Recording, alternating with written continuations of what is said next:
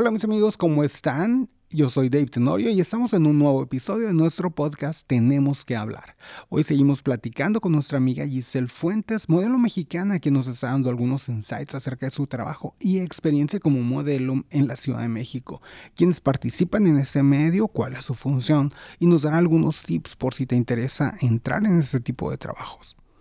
Y bueno, sin más preámbulos, continuamos con nuestra charla con Giselle. En algunas ciudades de México hay hay personas que funcionan como agencia madre. ¿Qué opinas de esta? Respirando. Respira profundo.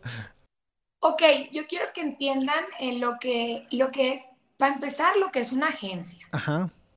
Que eso que, claro, sí, sí, hay gente que, que se dedica a reclutar gente esa no es una agencia, ¿ok? O sea, reclutan gente y te conectan, quizás sí, pero ese no es el labor de una agencia completamente. Creo que eso se llaman scouters. No sé cuál es el nombre real, pero o sea, lo voy a buscar. Una agencia madre, o sea, el firmar contratos tampoco es malo. Eso, eso también debe de... Ajá, sí, sí. Una agencia madre es quien ya te mueve, quien ya es tu manager, ¿sabes? Es, es mi manager y todo. Va a buscar abrirte eh, fronteras, conectarte quizá con otras agencias en otros países. Pero ya te representó aquí en México, ya está buscando este trabajo a ti aquí en México. Ya ya te hizo una, ya te convirtió en modelo, digamos. Ya, ya tú eres una modelo, ya trabajas con ellos, ya facturas con ellos, ya.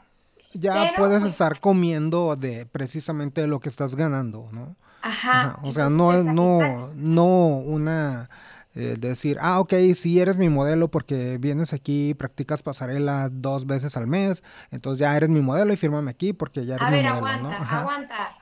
Una cosa es ser escuela de modelaje y otra cosa es ser agencia. Ajá. ¿Ok? ¿Estamos claros? Ok. Sí. ok. Perfecto. Sí, sí, sí. Ajá. Sí, que de hecho muchas escuelas precisamente se llaman, se llaman a sí mismas agencias, pero pues que no no hacen para nada la labor de una agencia, ¿no? No, no, no, no. O sea, que yo quiero que quede muy claro eso, ¿no? Entonces, en, esa agencia te va a buscar eh, con otro, con, en otro lugar del mundo, te va a conectar con otra agencia, se van a poner de acuerdo. Quizá tú vas a tener, si te eliges agencia, vas a irte a ese otro país, vas a tener que firmar otro contrato, pero ¿qué va a pasar? Tú vas a tener a tu agencia madre aquí en México. Obviamente, si tú te buscas solo, eh, te abres esas fronteras y todo y conectas con otra agencia, pues bueno, quizá esa otra agencia en otro país va a ser tu agencia madre. Pero si la de México te conectó, te hizo y todo, ella, ella se convertiría en, su, en tu agencia madre. Y ojo aquí, ella va a velar por ti también desde aquí. Ajá, Es como un, un papá o una mamá, no sé cómo explicar. Ajá, ok porque al final vas a otro país, no sabes cómo te van a tratar, no sabes qué. Entonces, ya que tú tienes tu agencia madre, quizá también tiene que ganar obviamente un presupuesto de lo que tú Ajá, obviamente. Porque pues, pues, güey, es tu agencia, ¿sabes? Y ya. ok, ok, ok. Ahorita que estabas platicando de, de las castineras, de la productora, el, ¿nos puedes platicar de ¿cuáles son todos los elementos que funcionan dentro de una producción? Por ejemplo, desde la castinera, ¿qué hace la castinera? ¿Qué, ¿Quién es la productora? Que así de, como que darnos una, una paseadita por qué es cada una de las partes y qué función cumplen. Ok, eh, eso, sí, eso sí es muy interesante también. Mm, vamos a hablar de un comercial. Ajá, ok. para televisión. Ok digamos, está el cliente, el, número uno es el cliente. Vamos a hablar de cerveza modelo. Ok. Ok, cerveza modelo es el rey. Ajá, ok. Después está la agencia. La agencia que le lleva como la publicidad, digamos. Ok, una agencia de publicidad. una agencia, digamos, de publicidad, o no sé con cuál sea el nombre correcto, pero es la agencia con la que realizan todo. Que al momento de una producción uno hasta los ve a la par, uno no sabe distinguir quién, quién es cuál, porque tienen algunas, algunas agencias tienen el mismo poder que el cliente, porque el cliente dice como, yo contrato a mi agencia, confío en ella y que haga lo que quiera. Sí, normalmente que la agencia tiene su creativo, que es el que está dirigiendo de alguna forma, pero el cliente también mete la cuchara a decir, ah, mira, me gusta, no me gusta, quiero esto, quiero el otro, ¿no? Cuando tiene un, un, manager de, publicidad o de marketing que está un poquito más metido. Entonces trabajan ahí en conjunto. ¿no? Después eh, de la agencia, pues está la productora, que la agencia contrata a la productora para que la productora sea quien se encargue pues de todo de la publicidad. Entonces, de ahí, de la productora salen un chorro de, personas que están arriba de nosotros como, como talentos. ¿Qué, hace exactamente la productora? La productora literal produce el proyecto. o sea, como la palabra lo dice, productora produce el proyecto, se encarga, obviamente pues ellos tienen un productor la productora, en ese momento de que, de que, la, de que baja de la agencia la productora, la productora se va a encargar de todo, de conseguir el talento, de buscar una locación, de tener al director, de tener al productor ejecutivo, tener a todo el equipo que sea capaz de desarrollar ese comercial. Entonces, de, la productora realiza una, em, una solicitud, digamos, eh, para, para una castinera. Entonces la productora le dice, tengo tanto presupuesto para este proyecto. Va para estos medios y eh, se graba en fulanitas fechas y bla, bla, bla, bla, bla. Entonces esa información llega a la castinera. De la castinera... ¿Quién, es, ¿Quién es la castinera?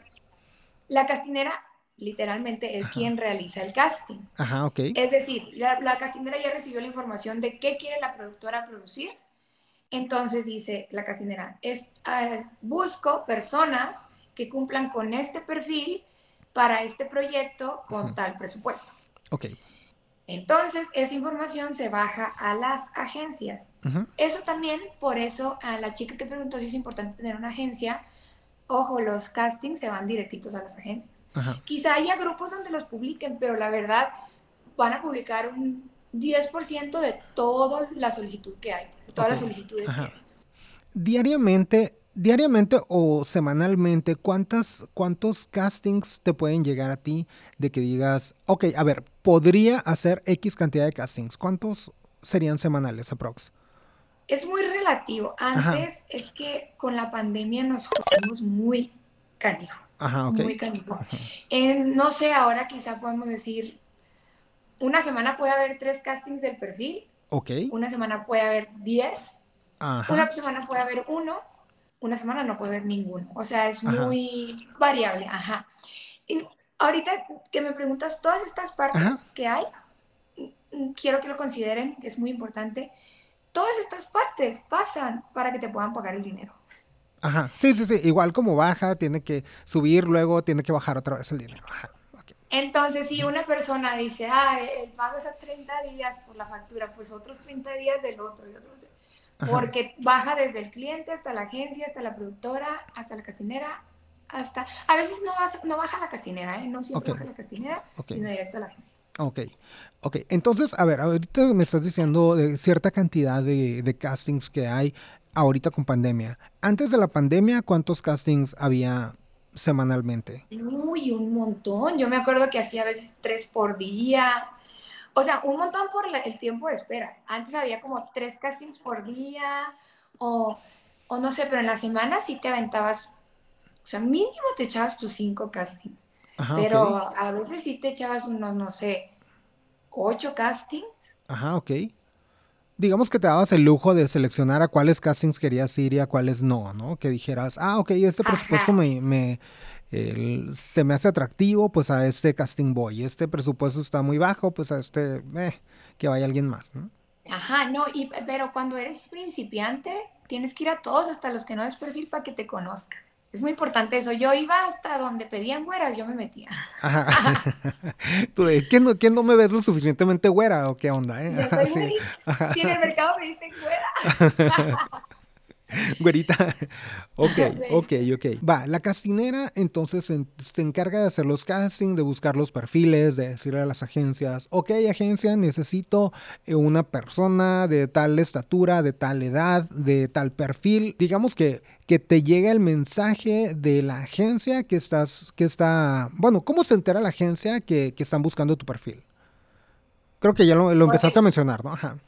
La castinera se lo, la castinera se lo manda a, las agencias. Ajá, o sea, ok. Ajá. hacen como una solicitud general Ajá, y le envían como a todos los correos de todas las agencias que tienen. ajá. Entonces, la agencia baja la información para ti, Ajá, que generalmente lo hacen a través de un grupo de WhatsApp. Entonces, en ese grupo de WhatsApp no puede escribir nadie más que los bookers. Los bookers son quienes se encargan del, es como el contacto entre castinera y talento. Es el, es el intermediario que, que funge pues también como, digamos, tu, tu manager directo. Es el intermediario entre la agencia y el talento que pues te- a ti te, te dice, la agencia dijo, el, perdón, la castinera dijo esto, la castinera quiere esto. Entonces tú ves con ellos, por ejemplo, eh, puedes preguntar si puedo pedir más dinero. Y ella pregunta, dice este talento que se puede pedir más dinero. O, por ejemplo, ahora me llegó un, un mensaje, oye, te quieren para eh, ver en casting para fulanito proyecto, ujú, que no, yo no lo hice porque no daba perfil, pero en este caso, eh, por respeto, las castineras tienen que dirigirse a la agencia y no como tanto al talento. de- Directamente, ajá. Sí, pues a final de cuentas, si se los están brincando todos los días, pues al ratito la, la agencia empieza a reclamarle al, al cliente, ¿no? O, o deja de trabajar con el cliente. Y al final, pues como te digo, la agencia tiene que velar por ti por, porque te vaya bien. Y a veces los bookers también pueden acordar presupuestos, ¿sabes? Pueden decir, "Ah, tal vez tanto, tal vez tienen poder en la agencia, tienen suficiente poder. Ok, Pero ellos son quienes al final, al final del día la chamba del booker es súper pesada también, por ejemplo, ahora en, en pandemia, ellos reciben todos nuestros videocastings, ajá, lo- se los mandamos directo a ellos y ellos los suben como a, a una carpeta, ajá. ajá, y ellos lo mandan a la, a la castinera. Entonces ahora realmente con pandemia es mucho más tranquilo y gastas mucho menos en transporte, Ubers y de todo. Sí, es mucho, mucho mejor, porque ahora, bueno, si hay tres castings a la semana, los haces en un día, ¿sabes? Como en, ni ni en un día, en una hora, media hora grabas todo y lo mandas y ya, o sea, la neta que no trabajas porque no quiere. El booker entonces empieza, empieza a buscar el talento. Luego, ¿qué pasa? Empieza, el booker eh, baja la solicitud de la castinera, Ajá, uno decide eh, qué casting mandar. Y yo creo que quizá aquí podemos tocar un tema interesante, Ajá, que es el tema de los perfiles. ok, los perfiles de los modelos. Una, una solicitud de casting aquí también están medio para hacer sus solicitudes de casting, ajá, porque volvemos a la percepción, como, como hablábamos de lo de la percepción Ajá. aspiracional, Sí, volvemos a su clasificación de perfiles. ajá, En- yo estoy hablando, eh, estamos hablando solo de publicidad, ¿eh? ya dejamos la moda de lado porque yo no me dedico a eso, eh, gracias a Dios. Este, Gracias a Dios sí puedo Eh, comer. Gracias a Dios. Este, pero vienen, por ejemplo, dice, eh, se busca mm, persona multirracial. ajá, Entonces, multirracial, entramos toditisísimos. O sea, mexicanos, afroamericanos, este, asiáticos, todo. Todas las razas entran en ese perfil. No tienen un perfil como solo afroamericano. ok, ¿Sí me explico? Ajá. Entramos todos. Eh, de, de este rango de edad. ujú, Y, y, por ejemplo, te pueden poner que tengan, eh, que sean carácter o carácter, o no sé cómo se pronuncia chingada, pero que tengan como rasgos muy, muy marcados ajá, que De llamen la- mucho la atención. ok, ok, ok, Por ejemplo, gente con nariz muy grande, Ajá. gente con labios muy grandes. Eh, luego también pueden decir, queremos gente que, que tenga pecas, que tenga lunares.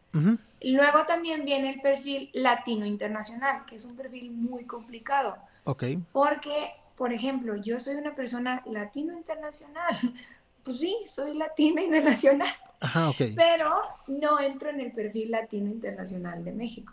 ok, Para, para México latino internacional es como, digamos, morena, morena clara o blanca, cabello negro, ajá, pelo lacio, como la más común, ajá, ok. eh, el perfil más común. digamos. Trigueñona, sí, ok, Ajá. Ok, Y luego está este, el, el- cuando buscan perfil mexicano. ajá, ok, Y cuando bus pues es que está muy claro porque yo también soy mexicana, ajá, pero pero no entras pues dentro del perfil no mexicano, en el perfil mexicano. Ajá. Entonces es muy importante saber conocerte para que tú sepas a qué perfil vas. ajá, Por ejemplo, yo tengo 28 años ujú, pero yo a veces trabajo de 18 y difícilmente me quedo en los proyectos de 28 años porque mi apariencia no es tal vez como una persona de 28 años. Ok. Hace ratito mencionaste algo, hay que hacer muchos castings para que te conozcan. Si eres principiante, sí. Ajá, ok, bien. ¿En, ¿En qué te beneficia que te estén conociendo en las castineras? Pues muchísimo. O sea, mm, o sea, esta es, es una chamba donde tú vives de tu imagen y si, no, y si eres invisible, pues ¿cómo vas a vivir de tu imagen? Ok. ¿Sabes? Si no te, conocen, ajá. Ajá. Si no te conocen, las castineras, o sea, de verdad, de verdad no tienes idea de las vergüenzas que yo pasé en las castineras. Ok. No tienes idea. Mi primer casting, ay no, mi primer casting, yo me fui con unos tacones de Coppel. Ok. que tenían el tacón dorado metálico. Yo creo que te acuerdas de ellos, porque tú me hiciste unas polas con esos zapatos. Ok, ok. okay, me, fui me paré con, esos, con ese tacón pensando, porque llegas y nadie te explica qué es ni cómo se hace, solo te dicen, ahí está, órale. Sí, sí, sí, apréndele. Ajá. Ajá entonces... Avergüénzate un poco y ya luego regresas ya mejorada. Ajá. Yo vi un casting que era de mi edad y yo, yo siempre, yo nunca me sentí una persona extraordinaria de donde yo vengo. Ajá. Quizá yo me sentí casi siempre rechazada del medio, pero este, mm, yo nunca me sentí como diferente. Ajá, ok. Entonces tuve que pasar por todo el proceso de los castings para darme cuenta que soy diferente como al, al común denominador a la media, de ajá. Okay. ajá, que hay aquí en México. Ajá, ok. Entonces, ¿qué es importante? Que te vea el director de casting. No saben lo importante que es un director de casting, porque el director de casting también propone. Ajá. Sí, sí. Ahora, digamos, está la castinera, tienen su área administrativa de pagos y demás, y está el director de casting. Ajá, okay. Entonces, le bajan el proyecto al director de casting. El director de casting... Eh, puede tener ya noción de perfiles que den con, con ese perfil que el cliente está buscando y puede llamarte directamente. Oye, Gis, ¿me das perfil para este proyecto? Ajá, ok. Ahí va la importancia de que te conozcan. Ellos te tienen en mente, eh, al, al, momento de que te conozca la castinera, ya tiene, ellos tienen como un stock de personas que dan perfil. Ajá, casi siempre. Porque hay mucha gente que no da perfil y que aún así da casting. Y la verdad, yo, mm, yo no digo que es malo porque está padre que estén luchando por eso. Algún día van a quedar. Sí. Pero hay mucha gente que de verdad no tiene noción de que no da perfil, así como yo quizá en un momento no lo tenía. Ok, ajá. Entonces ellos tienen como su stock de talentos que, que, que tienen como ese perfil, te van conociendo es como cuando yo trabajé en las ventas, siempre fui, toqué un chorro de puertas que me cerraron, pero de tanto que fui, pues me las abría. Ahorita que estás hablando entonces de que te conozcan, supongo que de alguna forma tienes que dar una buena impresión precisamente porque son pocas personas que trabajan en las castineras y, y que si empiezas a dar una mala imagen, entonces probablemente las puertas se te, así como se te empiezan a abrir, las puertas también se te pueden empezar a cerrar. ¿No? Entonces, has, visto algún, algún detalle como de esos de que, de que digan, ah, ok, ¿sabes qué? A tal modelo, mejor ya no lo queremos aquí. Y si pasa, y si pasa, mira, como te repito, el poder de los directores de casting es mucho también. Eh, yo he ido a castineras donde lo he escuchado así, así de cerquita, que lo digan, y que digan, el casting de este güey lo vamos a borrar. O el casting de este güey no lo vamos a grabar. cuando, cuando yo llegué aquí, yo venía saliendo de ventas, venía saliendo un trabajo que me gustaba muchísimo y que de verdad, si no hubiera sido por ese trabajo, quizá yo no hubiese podido eh, estar aquí donde estoy ahorita, porque es lo que más me enseñó. Para mí la vida son ventas. Y literalmente aquí aplica vender tu imagen y venderte como persona. A mí ese trabajo de ventas me enseñó que tienes que ganarte a la gente para, para que la gente mm, tenga un trato bueno contigo. Entonces hay muchos modelos, muchos modelos que van a castings creyéndose los dioses egipcios, creyéndose la persona más hermosa del mundo y son correctamente dicho, inmamables. Ujú, ok. Entonces, entonces, este, pues, ¿qué pasa? No los quieren ver en casting, porque también esa vibra tanto la recibe un director de casting como la recibe el cliente que está viéndote, pues. Y que al final de cuentas, pues cuando sea el trabajo, o sea, va a ser alguien con quien van a tener que pasar horas y horas y horas y que realmente pues digo, tal vez a alguien le guste estar con alguien inmamable, ¿no? Pero en general a los demás, ajá, sí, sí, sí, qué hueva, pues, o sea, Trabajar con un dolor de huevos. podrás estar hermosa, pero, pero, bye. Sí, no, y a mí me pasó, eh, yo tuve, cuando, cuando recién inicié, mi mayor cliente fue Suburbia. Ajá, Eh, yo hice muchas campañas de Suburbia y el cliente la primera vez me utilizó así, ¿no? Afro. ajá, Y después eh, trencitas. Y después chongo.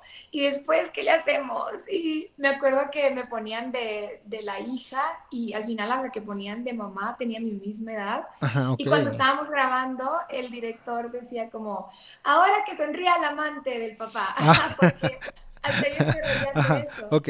Y, y un día yo les dije como, oigan, soy muy feliz de que me contraten, muchas gracias, pero me gustaría saber por qué me contratan si no les doy perfil. Ajá, Porque, porque ya no querían eh, esto, pues Ajá, yo soy sí, sí. esto, digamos. Ajá. Ya no querían esto. Entonces era como, güey, o sea, gracias, pero ¿por qué me contratan si no les doy perfil? Y, y me dijeron algo que yo dije, wow, qué gran enseñanza. Y neta, les agradezco mucho a ellos también haberme hecho eso porque me quedó grabadísimo. Y me dijeron, preferimos trabajar contigo, aunque tengamos que buscar cómo chingados hacerte el look, que trabajar con un maniquí que solo viene y se para y está con cara de cola aquí toda la filmación y no nos da más allá, pues no nos da ni esa energía ni ese apoyo, porque las filmaciones son durísimas, son muy cansadas, son muy cansadas. Entonces a veces lidiar con gente que pues no es como, güey, no. Entonces yo dije, wow, fue donde dije, qué importante es tu actitud hacia las demás personas y no que sea una actitud fingida, porque también Ajá. hay mucha gente que, que Sí, sí, sí, que es súper linda, ajá, fake, y todo mundo puede darse cuenta de que no es así. Ok. Entonces, es muy interesante. El, ahorita estábamos, estábamos ya casi terminando, eh, terminando con la línea de la, de línea de la producción, ¿no? Entonces, el, llega, digamos que el último punto al que llega es a la modelo, el, el casting, ¿no? Luego la modelo hace el casting. Entonces, haces el casting, el casting, perdón, y luego ¿qué pasa? Pues se regresa a la cadenita. Ajá, sí, ajá, El, ajá, el- el casting tú lo mandas al, al booker ajá, o a- sí, al booker directamente y el booker lo sube, lo manda, Ajá. lo pone en la castinera. Y la verdad, aquí yo te mentiría si te dijera cómo funciona. ajá. Yo creo, Tú, lo- tú ves desde el punto de vista de la modelo, ajá, que, quedamos claros en eso, ¿no? Ajá, y de lo que he escuchado también eh, con, con algunos de como dueños de castineras, que hacen una, digamos, una Preselección. limpia de los Ajá, castings. ajá. Una limpia donde realmente ponen gente que de perfil. Ojo, no sin quitarle la posibilidad a los demás. No sé cómo decirte, mm, quizá buscan un güey de 1,70 y lo mandó a uno de 1,50, probablemente no lo pongan. A lo mejor estoy mal, ¿eh? A lo mejor ajá, lo mandan todo completo. ok, ok. Luego, eh, eh, ya el cliente, no sé si es directamente eh, a la productora, o sea, el director, el, el director del proyecto. Existe el director del proyecto del comercial, el director de filmación. Generalmente ellos son quienes eligen a los talentos que le dan perfil.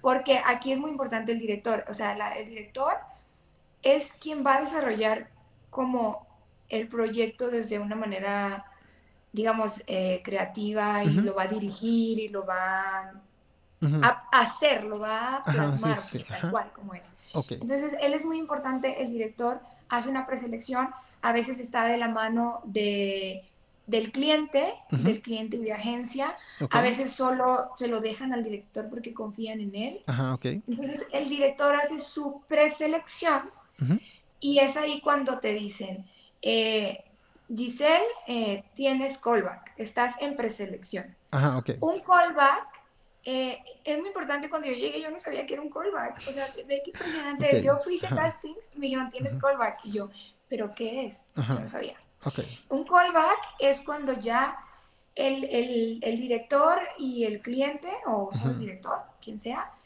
ya quiere verte. Eh, es como el segundo filtro, ya pasaste el segundo filtro y ya quieren verte porque les interesa tu perfil realmente.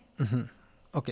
Entonces, bueno, tú haces el callback si te eligen, pues... Digamos que es, es como, como un casting de nuevo, solamente que, que, que muy, muy, muy depurado, ¿no? Ajá. Muy depurado, ajá. Pero ojo, eh, neta, hay castings, me han tocado castings depurados, eh, callbacks, perdón, de 100 personas. Ok, ok, ok, ok. Y me han tocado callbacks depurados de 5 personas. O sea, todos los directores, todas las productoras, todos tienen maneras diferentes de trabajar. Ajá, ok. Entonces, como te puede tocar buena, te puede tocar mala. Y como de la mala también puedes ganar, ¿sabes? o sea, sí. Por ejemplo, en el, en, el, en el callback que yo te digo de Levi's, horas. Gente y gente y gente y gente y gente. y aún así me seleccionaron. Ajá.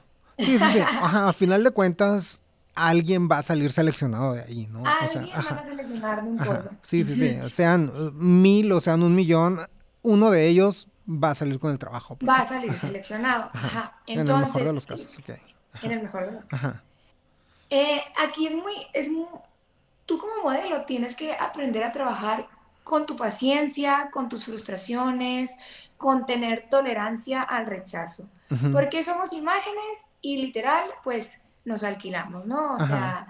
Alquilamos la imagen, ¿no? Hay que... Alquilamos... sí, sí, sí. hay que, sí, hay que ser muy claros, ¿no? Porque... A ver, porque... no se emocionen. Sí, sí, sí. Sí, o sea, alquilamos nuestra imagen. Ajá, sí, sí, sí. Entonces, pues como nos pueden querer, nos pueden rechazar. Ajá.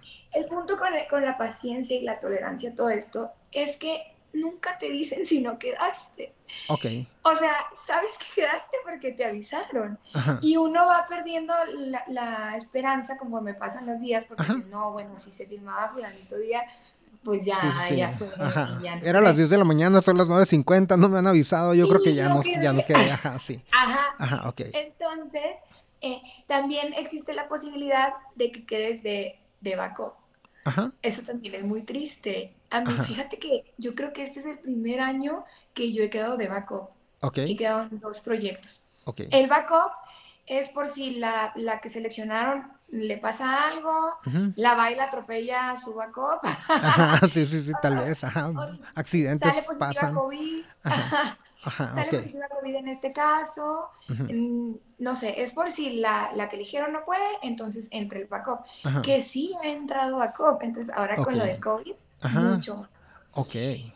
Ahora viene algo muy interesante en, en, el, en la cadena del proceso, que es lo de la pandemia, lo que ha cambiado la pandemia. Una vez que te seleccionan, tú tienes que asistir a una prueba PCR. Ellos te dicen qué día vas, vas tú, te realizas tu prueba. Si tú sales negativo, te dan cita para una prueba de vestuario. Okay. O sea, aquí entran todos los equipos que están contratados por la productora, que en, una producción está vestuario, está arte, está eh, la producción que pone, no sé cómo se llaman los que ponen las luces, o sea, está eh, del lado de dirección, eh, que está el director, el asistente de dirección, el segundo asistente de dirección, el segundo del segundo, o sea, es una cadenita también interminable y todos son importantes. El modelo con el que tiene contacto es con el segundo o con el segundo del segundo. Okay. Ellos se encargan del talento en sí. El asistente de dirección se, se encarga de dar las direcciones, directrices, no sé cómo se diga, del director. Ajá, ok. O sea, yo soy director y digo, quiero esto. Entonces el asistente de dirección dice, el director quiere esto. Ajá, ok, ajá. Sí, sí, sí. Entonces el, el segundo asistente de dirección dice, al talento, el director quiere esto. Ajá, ok, ok. Ajá. Entonces, este, ya te citan a tu prueba de vestuario y ahora con, con esta eh, nueva variante de COVID, pues estás en la prueba y a veces te hacen otra prueba, eh, digamos una prueba de antígenos Ajá, okay. en la prueba de vestuario para ver que no vuelvas a salir, eh, que vuelvas a salir negativo. Ajá, ok. Ya tienes tu prueba de vestuario, ya todo bien, entonces te asignan un día de, de filmación. Ajá, ok. Te dan tu llamado, que tu llamado, que yo tampoco sabía lo que era un llamado, tu llamado es donde te dicen qué día tienes que trabajar y en dónde vas a trabajar y a qué hora. Ajá, ok te, dan tu, llamado y te dicen tal cual y te vas y te presentan y luego te pican otra vez la nariz. ok, ok, ok. A veces lo hacen PCR, a veces lo hacen antígeno. Digo, te estoy hablando de algo muy reciente, antes de que estuvieran estas variantes tan fuertes, solo te hacían la PCR antes de la prueba de vestuario. Ok, ok, bien. Y ahora es prueba tras prueba, Sales a tomar un café y vuelves y otra prueba casi. Otra prueba, ajá. Entonces ya filmas y a veces en el mismo día de filmación filmas tu contrato o a veces hay que ir después a filmarlo. Pero más o menos así sucede. Ok. Va, termina el día de filmación. ¿Qué pasa con el pago? ¿Cuándo, ¿cuándo facturas tú? Uy, el pago. El pago, miren, los pagos se tardan, sí. Ajá. Algunos salen a 30 días, algunos a 90 días, algunos a 120 días, algunos... Es dependiendo eh, como el proceso de facturación que tenga como la castinera, la, la, castinera y la agencia y tu agencia, o sea, es muy relativo. Ajá. es muy, muy relativo cuando cae un pago. Un pago puede tardarse incluso hasta seis meses, pero no todos se tardan seis meses y no, güey, o sea, no, tampoco un año, ni dos años, ni tres años. O sea, yo a veces que trabajo y recibo mi pago al mes siguiente. Ajá, ok. Bueno, mis amigos, espero que hayan disfrutado esta segunda entrega con Giselle Fuentes. Compártanlo con sus personas favoritas. Denle follow a nuestro canal, obviamente. Recuerden que ya estamos en, las diferentes plataformas: Spotify, Amazon Music, Google Podcasts, Apple y YouTube. Yo soy David Tenorio. Nos vemos la próxima semana. Bye bye.